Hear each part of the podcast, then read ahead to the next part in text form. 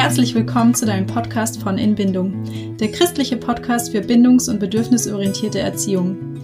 Wir wollen dir helfen, das Herz deines Kindes zu verstehen, Leichtigkeit in deiner Elternschaft zu finden und Gott mit neuen Augen zu sehen, um so als Familie in tiefer Verbindung miteinander zu leben. Zusammen sind wir vier Pädagoginnen, Mütter und Christinnen und freuen uns, dass du heute mit am Start bist.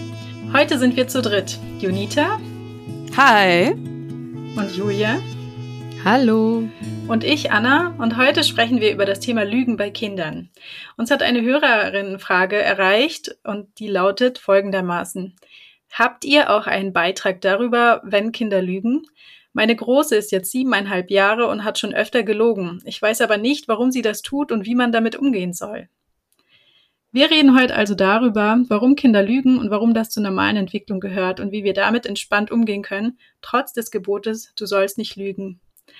Falls du an dieser Stelle unseren Podcast noch nicht abonniert hast, dann tu es auf jeden Fall, damit du auf dem Laufenden bleibst und uns damit auch unterstützt. Widmen wir uns nun der Frage, warum Kinder oder Erwachsene lügen. Warum lügen Kinder oder Erwachsene? Ja, gibt's ganz viele Gründe, ja. ähm, was mir sofort als erstes in den, in den äh, Sinn kommt, ist warum Kinder lügen, ist äh, zur Vermeidung von Strafe. Also ähm, sie haben was angestellt und sagen dann, ja, ich war es nicht, weil sie Angst haben, dass sie sonst bestraft werden oder ja, die Härte der Strafe, der Konsequenzen tragen müssen. Ja, auf jeden Fall. Und die Sache ist ja auch, manchmal sagt man dann auch, das habe ich so erfahren, ja, wenn du mir die Wahrheit sagst, bestrafe ich dich nicht. Aber die Tatsache, dass manchmal die Eltern einfach enttäuscht von einem sind, ähm, das kann unbewusst auch Ängste bei Kindern auslösen von, boah, dann liebt ihr mich nicht mehr so, weil dann bin ich nicht mehr so, wie sie mich haben will und also weniger wert. Und das ist, kann auch ähm, Kinder daran hindern, die Wahrheit zu sagen, weil sie die Eltern einfach nicht enttäuschen wollen. Also weil sie auch Anerkennung haben wollen für das, was sie sind, für das, was sie machen. Manchmal erzählen sie auch irgendwelche Sachen wie mein, mein Papa ist Feuerwehrmann, weil irgendwie Feuerwehrmann cool ist gerade in der Peer Group. Ähm, ist aber nicht so, ähm, weil sie einfach Anerkennung haben wollen. Manchmal auch, weil sie höflich sein wollen. Na, das machen wir Erwachsene genauso. Na, wie schmeckt dir das Essen? Ja, es schmeckt. Und es ist ja auch so, diese Notlüge oder diese Höflichkeitslüge, das machen wir ja ständig als Erwachsene. Es fängt ja schon damit an, wie geht's dir? Ja, gut. Wenn man nicht genau sagen will, wie es gerade in einem aussieht. Oder das Geschenk gefällt mir. Genau, das schauen sie sich ja auch ab von uns. Ja, auf jeden Fall. Ja, und eben auch um Dinge einfach zu, zu leugnen, die einfach unbequem sind, wo sie, ähm, wo sie einfach überfordert sind, mit Sachen auch vielleicht umzugehen letztendlich. Und das ist letztendlich ist Lügen eine Strategie, um sich ein Bedürfnis zu erfüllen, könnte man so zusammenfassen. Sei es das Bedürfnis nach Sicherheit oder nach Liebe oder nach Anerkennung, nach gesehen werden. Manchmal auch Leichtigkeit, Spiel, Spaß. Das erlebe ich ganz häufig in meinem Alltag. Es wird ähm, irgendwas gesagt, was so nicht ist, weil es einfach lustig ist. Und dass ähm, gerade Kinder unter sechs haben einfach Spaß an ihrer Fantasie, an dem, was die sich ausdenken können. Und das ist nicht ähm, böse oder irgendwas. Das ist wirklich so dieses, ähm, ja, dieses Lustige, dieses Freude am Leben haben durch ähm, Dinge erzählen, die ja gar nicht wahr sind. Hm, aber die Frage, ich frage mich dann, ob das Lügen ist. Weil ähm, Jetzt kommen wir vielleicht gleich schon mal zum zweiten Punkt, Entwicklung, Entwicklungspsychologie, wie entwickelt sich Lügen überhaupt? Also Lügen wird ja definiert. Ich habe extra mal eine Definition rausgesucht ähm, vom Oxford Dictionary. Bewusst die Unwahrheit sagen, um jemand anderen zu täuschen. Und wenn irgendwie klar ist, wie du schon gerade erzählt hast in einem Beispiel, dass das Spaß ist, ja, ist dann noch diese böse Absicht dahinter, jemanden täuschen zu wollen. Weiß nicht. Nee, ich sehe, also ich tue mir auch schwer dabei, Kinder unter sechs zu sagen, boah, die, die lügt den ganzen Tag oder so, ne, weil äh, das Verständnis von, von Lügen überhaupt nicht da. Und ich finde, da tue ich meinem Kind Unrecht, wenn ich das dann so betitle. Da habe ich persönlich schon ähm, bisschen ähm, Problem damit, würde ich jetzt so nicht betiteln. Ähm, ja, weil einfach ganz andere Bedürfnisse dahinter sind, ne? Und außerdem muss man ja auch mal sagen, Kinder von drei bis sechs, ähm, die sind ja in dieser magischen Phase, heißt es ja. Das heißt, sie glauben ja, also sie vermischen Realität und Fantasie ganz oft und sie glauben ähm, die Lügen teilweise wirklich, also sie, die sie sich selbst, die sie selbst erfinden ähm, weil sie das gerne so haben möchte, möchten. Natürlich kann da auch mit reinspielen dieses, mein Papa ist Feuerwehrmann, das Kind will Aufmerksamkeit. Aber es ist einfach auch diese Freude an der Vorstellung. Da glauben ja die Kinder ganz viele Sachen, ja, Osterhase, Christkind und so weiter. Ähm, und das sind ja aber mehr so ja keine Lügen, die sie glauben, sondern eher ja so Fantasiesachen. Sie glauben, dass es, wenn sie eine Geschichte hören, wo jemand fliegt, dass jemand fliegen kann oder sowas. Das ist ja alles Sachen, die sie, die sie gerne glauben, wo sie, ähm, wo, wo das alles auch keine böse Absicht hat, sondern dieses magische Denken ist ja ganz normal und hat auch mit dieser Hirnentwicklung zu tun in dem Alter. Genau, viele haben ja auch zum Beispiel einen imaginären Freund. Das ist ja so sich keine Lüge, sondern eher ein Spiel, was sie da haben und sie können es können zwar schon die Realität und Fantasie ein bisschen unterscheiden, aber es vermischt sich auch noch viel, ne? Und ähm, ich glaube, sie können in der Phase auch gar nicht so dieses moralische Denken haben wie wir Erwachsene, was jetzt richtig und falsch ist. Also, dass es da häufig noch sehr verschwommen ist. Genau, weil sie ja auch diesen Perspektivwechsel noch nicht haben. Und dadurch ist die Moral auch noch auf einer ganz anderen Stufe sozusagen. Genau, und in, der, in, in dem Alter ist es auch eh schwer, Regeln einzuhalten. Also wenn, wenn jemand mal mit so einem Kleinkind ein Brettspiel spielt oder so, das ja, fällt ihnen ja auch ganz schwer, da die Regeln einzuhalten, weil sie gehen dann ja eigentlich ihren Wünschen nach oder ihren Impulsen meistens. Ne? Und es braucht auch jedes Kind unterschiedlich lang, bis es dann einfacher wird mit dem Brettspielen. genau. Muss ich aus eigener Erfahrung sagen. Ja, aber wir haben auch mal so ein Reel gemacht ähm, auf Insta zu diesem Perspektivwechsel, weil da gibt's auch so einen Test. Weil ähm, Lügen heißt bewusst die Unwahrheit sagen, um jemanden zu täuschen. Und um mich, damit ich das machen kann, muss ich ja in der Lage sein, mich in die andere Person hinein zu versetzen und zu verstehen, dass die andere Person nicht die gleiche Realität hat wie ich, sondern dass die Realität der anderen Person eine andere ist, also eben eine andere Perspektive hat. Und ich habe diesen Test damals auf Insta mit Playmobil-Puppen gemacht, äh, kann das auch nochmal verlinken.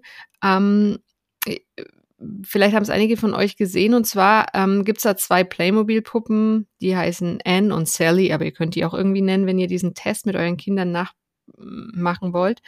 Und ähm, irgendwas hatte die Anne in der Hand und hat es, ähm, während die Sally im Raum war, in die Schublade von so einem Playmobil-Möbel gelegt. Und dann ist die Sally aus dem Raum gegangen und dann hat die Anne die Schublade wieder aufgemacht und hat es in ein anderes Möbelstück gelegt äh, und wieder zugemacht, äh, dieses Obst oder was sie da in der Hand hatte. Dann kam die Sally zurück und was man dann sein Kind fragen kann, ist, wo schaut die Sally jetzt nach dem Obst?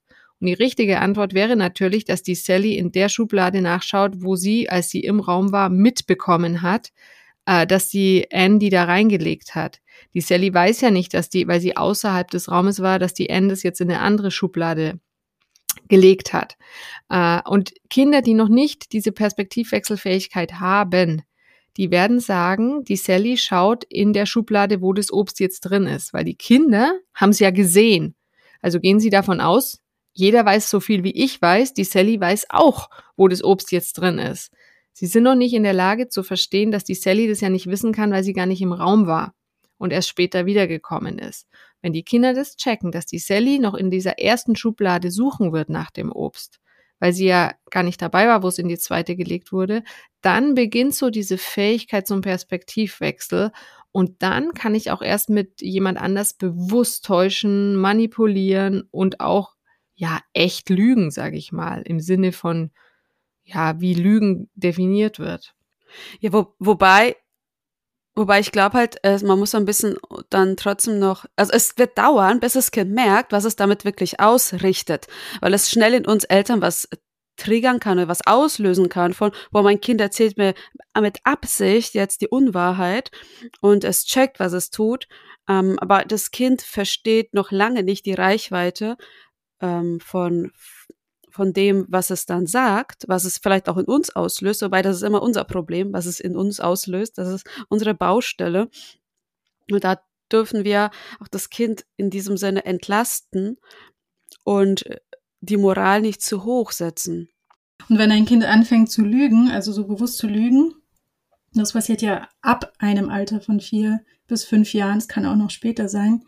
Ähm, und das ist ja eigentlich ein Zeichen, wie Julia auch gesagt hat durch den Test, dass sie dann in der Lage sind, ähm, sich in andere hineinzuversetzen, ist ja aus entwicklungspsychologischer Sicht erstmal normal, aber es ist auch gleichsam Zeichen, dass es die kognitive Entwicklung von vorangegangen ist.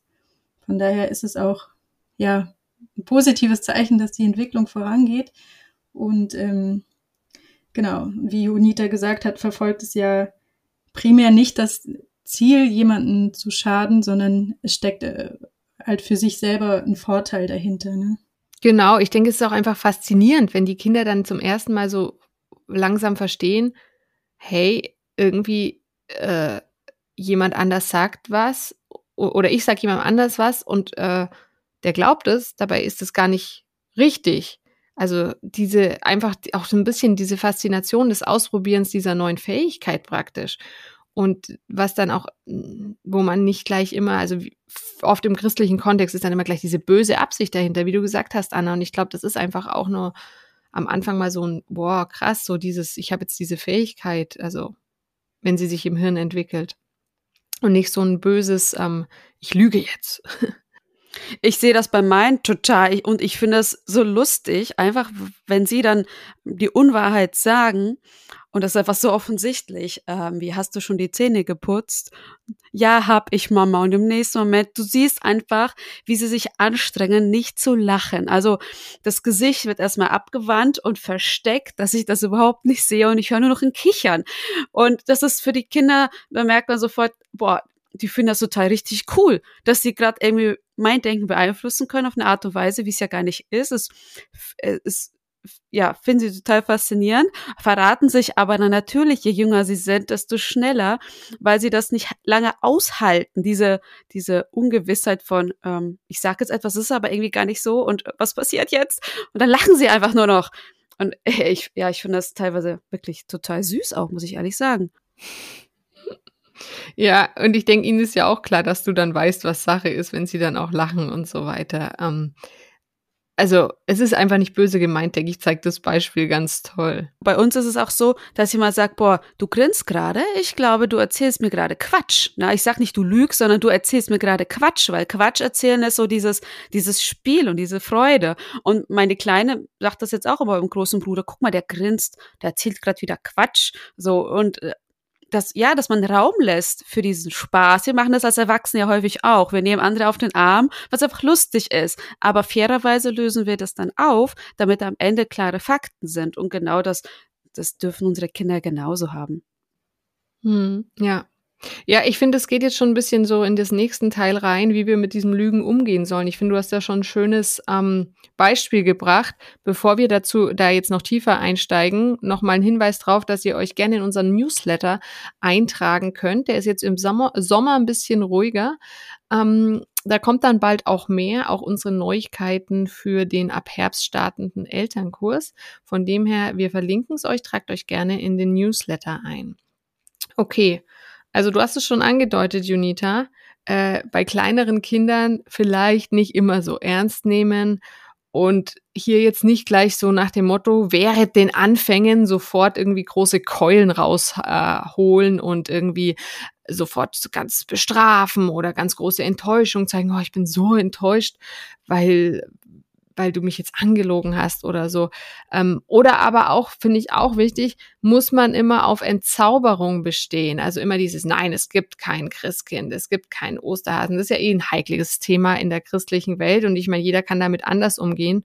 Und äh, ich muss sogar sagen, dass wir da beide als Eltern auch äh, bei uns zumindest in der Familie einen unterschiedlichen Ansatz haben.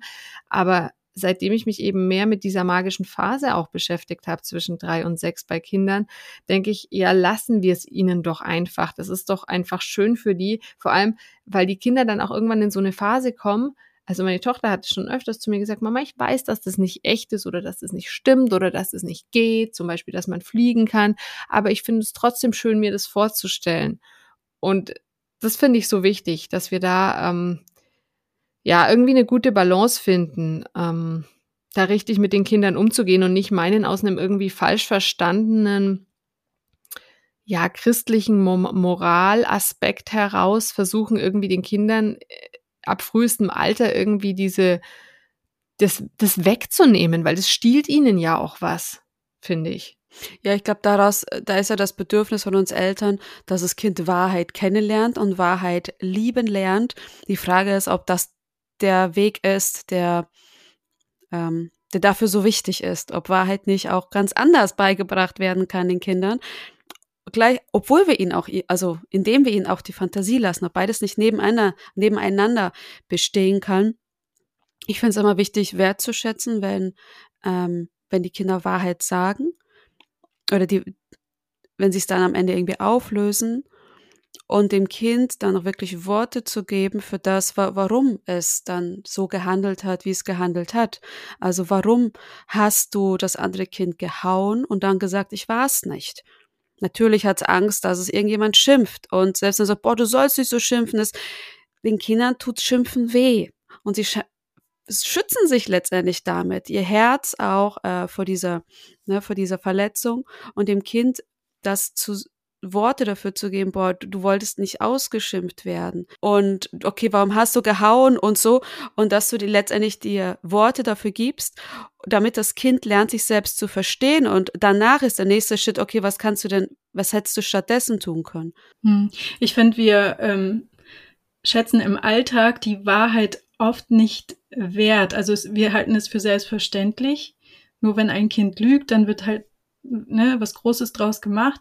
Aber dass wir auch die Wahrheit im Alltag wertschätzen, wenn ein Kind in einer schwierigen Situation die Wahrheit gesagt hat, dass wir auch das nicht so als selbstverständlich sehen, sondern das auch dem Kind widerspiegeln und sagen, hey, ich finde gut, dass du mir, dass die Wahrheit gesagt, dass du mir die Wahrheit gesagt hast, das ist dir bestimmt nicht einfach gefallen oder so, dass man auch das irgendwie würdigt und nicht erst, wenn ein Kind lügt, ja, und dann über die Wahrheit zu sprechen, sondern ja genau, dass wir das auch mehr im Alltag mehr schätzen, die Wahrheit. Ja. Wobei ich schon auch finde, wenn so Lügensachen vorfallen, die auch vielleicht mal krassere Auswirkungen haben, wie wenn das Kind sagt, äh, ich habe schon Zähne geputzt, obwohl es nicht stimmt, ähm, dass wir mit dem Kind drüber reden, wenn es halt gerade eine Situation gibt, wo vielleicht auch andere mehr zu Schaden gekommen sind oder wie auch immer über Lügen und Auswirkungen. Vor allem, wenn Kinder vielleicht das anfangs noch mehr als ein Spiel begreifen oder sich ausprobieren wollen mit dem Lügen oder wie auch immer, ähm, dann auch eben hinweisen. Also nicht in eine, auf eine von oben herab Art, ähm, sondern einfach mit dem Kind reden, hey, was ist da jetzt passiert? Warum ist das passiert? Was denkst du, wie, ähm, äh, wie hätte das vermieden werden können? Was können wir beim nächsten Mal tun, um das zu vermeiden? Genau, jede Lüge ist eine Chance, nochmal darüber zu reden, ja. Und eben auch beide Seiten anzuhören. Also, dass wenn das Kind sagt, boah, der hat mich gehauen, weil bla bla bla, und dann geht man zu dem anderen Kind und wird wütend, sagt, du kannst doch nicht, ne?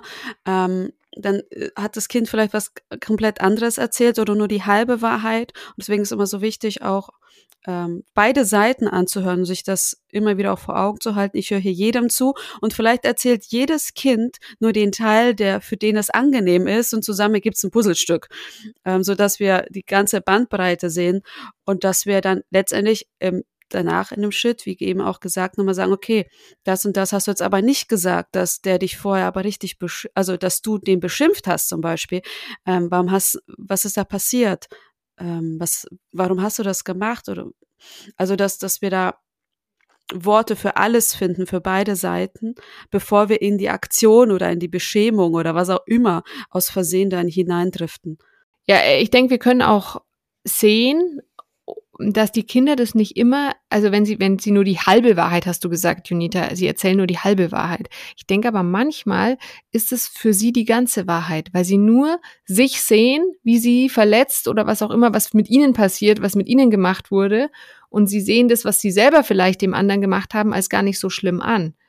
Also deswegen ist es so wichtig, den anderen Teil auch ähm, sich anzuhören, aber ich, wir müssen dem Kind nicht immer böse Absichten unterstellen, dass es den anderen Teil nicht erzählt hat, weil das für das Kind vielleicht in dem Moment, wo es passiert ist, gar nicht präsent war, dieser andere Teil. Hm, mir fällt auch ein, dass wir ähm, Kinder auch häufig in die Enge treiben, indem wir sagen, so, jetzt sag mir, ne, wie das jetzt war. Und wenn wir Erwachsenen in so eine Situation kommen, in so, ein, so eine, ja, in so eine Enge, dann können wir uns häufig ähm, mit Formulierungen können wir eine Lüge umgehen oder ähm, ja irgendwie ausweichen. Aber ein Kind kann das nicht und ähm, dann hat es nur die Wahl zwischen Wahrheit oder Lüge. Und ähm, ja, wenn es dann zur Lüge greift, also dann, da finde ich auch ähm, wertvoll, dann zu, äh, auch stehen zu lassen und dem Kind die Wahl zu, zu lassen, zu sagen, ich möchte jetzt dazu nichts sagen. Weil dann gibt man dem Kind auch die Möglichkeit, nicht zu lügen, wenn es gerade die Wahrheit nicht sagen möchte. Dass der Mann es nicht vor die Wahl stellt, entweder Wahrheit oder Lüge, sondern auch die Möglichkeit gibt, sich jetzt zu enthalten. Mhm. Das ist ja auch das, auf Druck reagiert man ja oft mit Gegendruck. Und ähm, darüber haben wir auch schon mal gesprochen, das Kind braucht ja einen sicheren Raum, damit es sich mit seiner Verletzlichkeit zeigen kann, dass es seinen Schutzpanzer ablegen kann.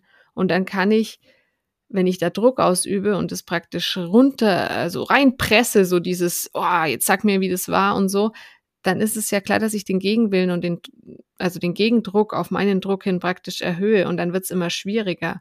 Also nur in einem sicheren Raum, wenn das kind, Herz des Kindes weich ist und es seinen Schutzpanzer ablegen kann, dann ist auch nur ein wirkliches Rankommen ans Kind im Sinne von Einsicht möglich, weil ähm, ich kann vielleicht vorher durch meine pure, ja, dass ich in der größeren, in der Machtposition bin dem Kind gegenüber, das irgendwie rauspressen, die Wahrheit durch Druck, durch Gewalt praktisch.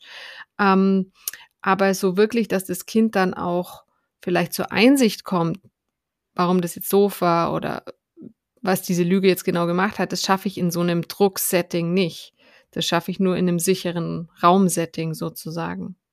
Ja, auf keinen Fall, weil das hat ja was mit Emotionen zu tun. Das andere ist ja, wir versuchen ja durch die Kognition häufig ins Kind ranzukommen. Stell dir vor, was das mit dem macht und mit dem. Und jetzt hast, und, also wir, mit Argumenten versuchen wir das Kind zu überzeugen, warum das Handeln schlecht war und versuchen somit zur Umkehr zu treiben. Aber Umkehr ist wirklich ähm, eine Herzensumkehr und dazu muss das Kind sich mit seinem Herzen verbinden können. Und ohne dem ist, passiert das nicht.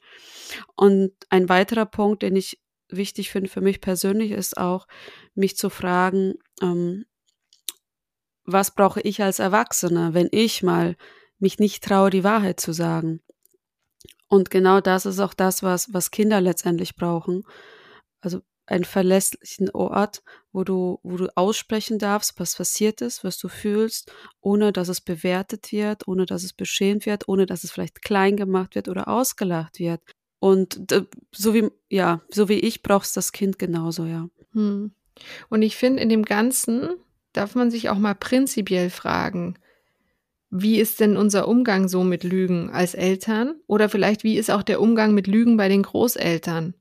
Also lügt das Kind, weil es einen sehr, also um sich zu schützen, weil es weiß, wenn es die Wahrheit sagt, dann wird es beschämt, wie, wie wir vorhin schon gesagt haben, oder bestraft.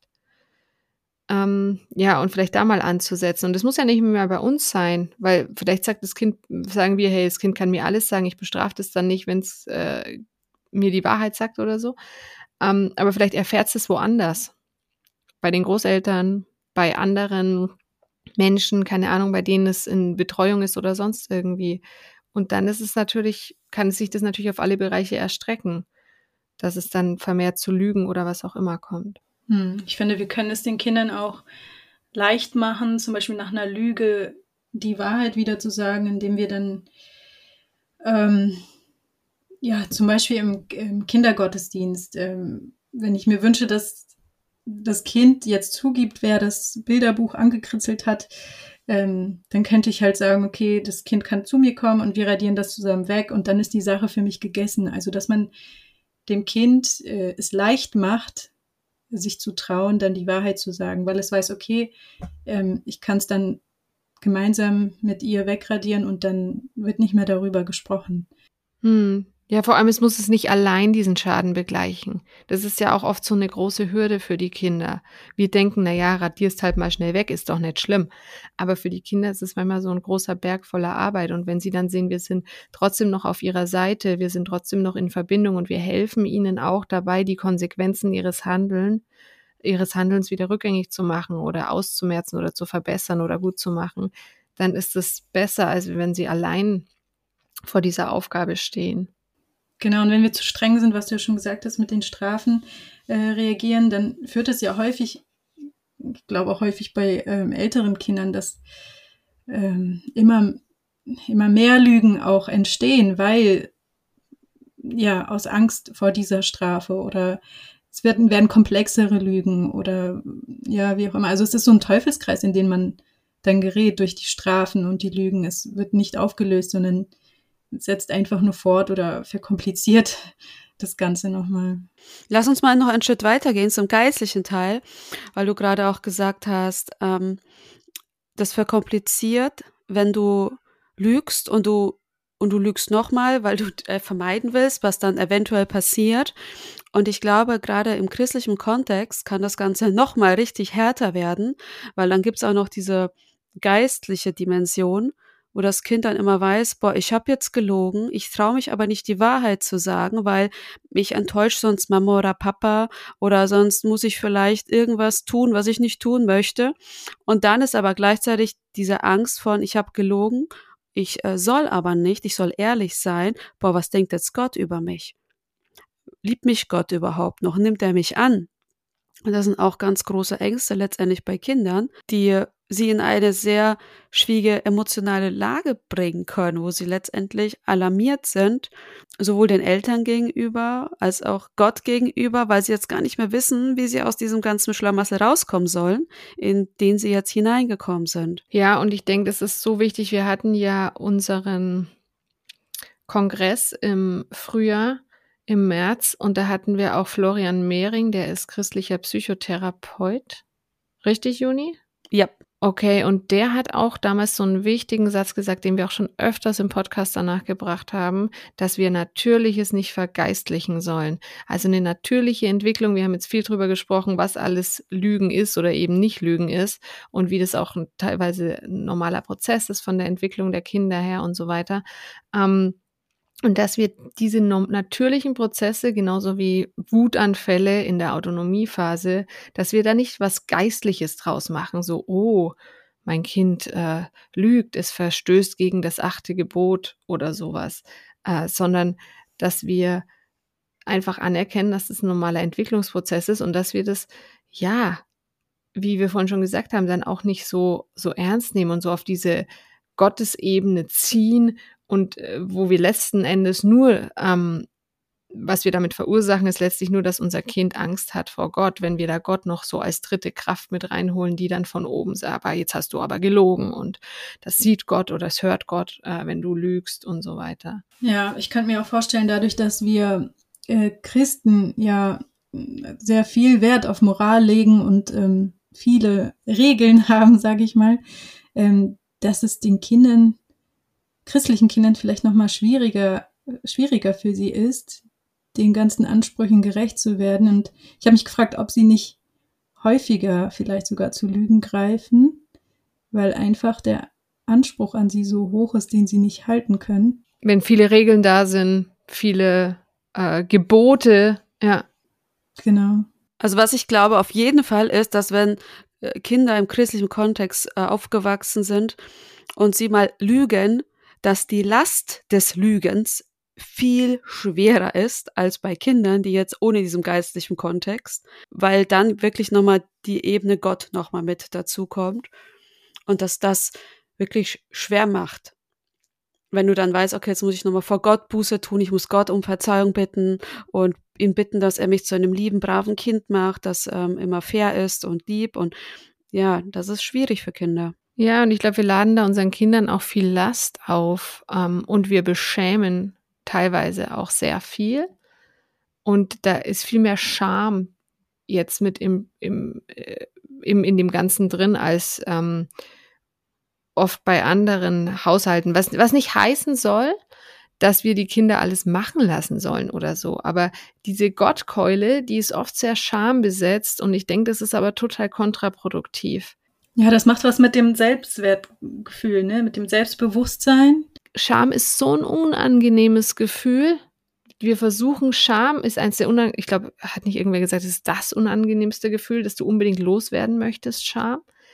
Und dann ähm, versuchst du natürlich, da rauszukommen aus diesem Schamding. Und wenn dieses Schamding aber mit deinem Gottesbild verbunden ist. Das ist so ungesund und das ist so, ja, und wir selber wissen das doch auch teilweise. Viele von uns sind sehr streng erzogen worden und haben kennen wissen genau, was ich meine, wenn ich jetzt von diesem Scham-Ding spreche in Verbindung mit Gott und Regeln einhalten und äh, ja unsere Kindheit.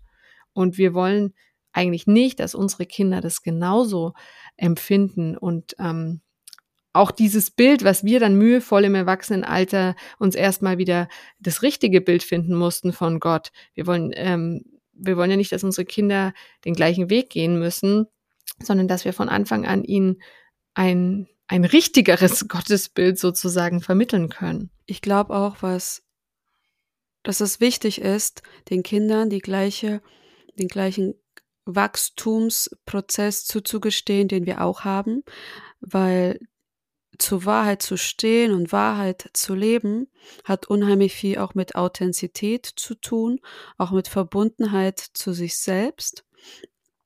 Und, und das ist wirklich ein Wachstumsprozess, dass ich selber weiß, was brauche ich. Ich brauche gerade irgendwie Sicherheit. Ich brauche gerade irgendwie Nähe. Ich brauche Liebe. Ich brauche Anerkennung. Was ist das, was ich brauche? Und Kinder brauchen auch diesen Prozess von, okay, ich will jetzt Spaß, ich will jetzt Sicherheit, ich brauche irgendwie Anerkennung, ich fühle mich allein oder was auch, also ich brauche dann ähm, Unterstützung zum Beispiel.